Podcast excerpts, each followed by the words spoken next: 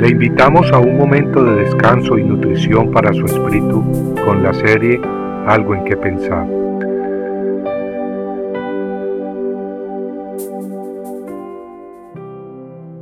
Ay de aquel hombre, ay del mundo por sus piedras de tropiezo, porque es inevitable que vengan piedras de tropiezo, pero ay de aquel hombre por quien viene el tropiezo. Mateo 18:7 el Señor Jesús fue claro con respecto a las piedras de tropiezo.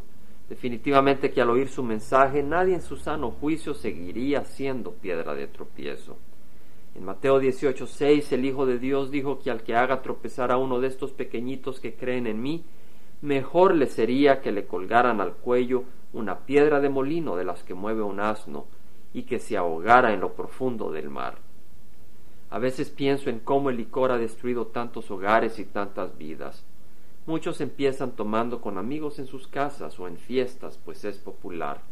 Se olvidan un poco las penas, todo es compañerismo y amistad, pero poco a poco las víctimas del licor sin darse cuenta van cayendo esclavos de él.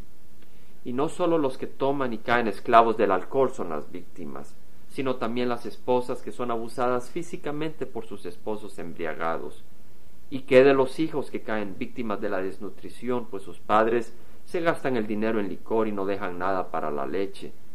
¿Y qué del abuso físico y emocional que dichos niños reciben? Niños que llevan cicatrices y cargas emocionales de por vida para luego pasárselas a sus hijos. Hace poco veía en las noticias de televisión que en las universidades de Estados Unidos el 30% de las jovencitas universitarias toman cada semana con el propósito específico de embriagarse, teniendo una gran necesidad espiritual que ni sus estudios ni sus carreras pueden llenar, ellas buscan olvidarse por un momento de las realidades de este mundo, embriagándose con alcohol y fiestas. Como resultado de ese comportamiento, la cantidad de mujeres que son abusadas sexualmente durante fiestas en los campos universitarios van en el aumento. Un entrenador de uno de los equipos universitarios más famosos de fútbol americano en Estados Unidos decía en una entrevista televisada en junio de 1994 que el licor se ha convertido en un problema muy grave. Estudiantes estrellas de su equipo han tenido que ser suspendidos e ingresados a programas de rehabilitación, todo debido al alcoholismo.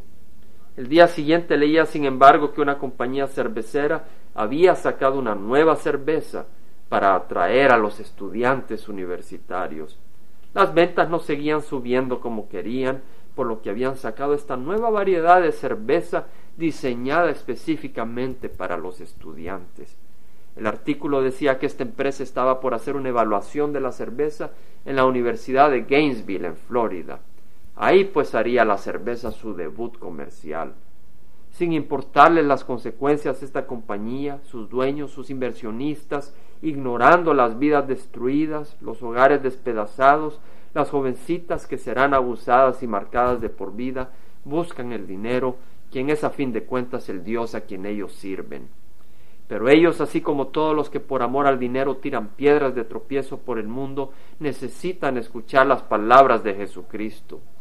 Al que haga tropezar a uno de estos pequeñitos que creen en mí, mejor le sería que le colgaran al cuello una piedra de molino de las que mueve un asno, y que se ahogara en lo profundo del mar.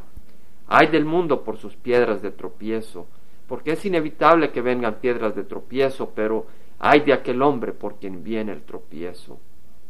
Esta es la palabra de Dios.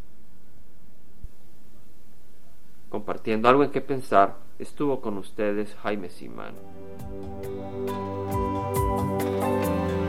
Si usted desea bajar esta meditación, lo puede hacer visitando la página web del Verbo para Latinoamérica en www.elvela.com. Y el Vela se deletrea E L B de verdad E L A, donde también encontrará otros materiales de edificación para su vida. Puede también escribirnos al Vela Pio Voz 1002 Orange, California 92856, Estados Unidos. Dios le bendiga.